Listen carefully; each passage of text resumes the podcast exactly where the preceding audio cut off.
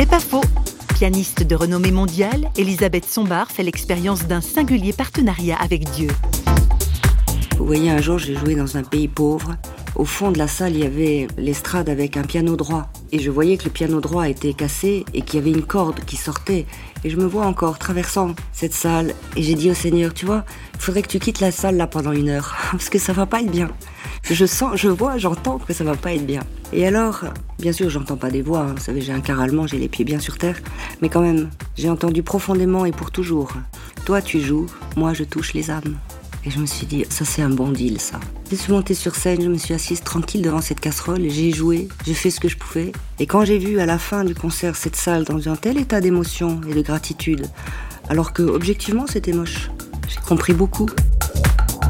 C'est pas faux vous a été proposé par parole.ch.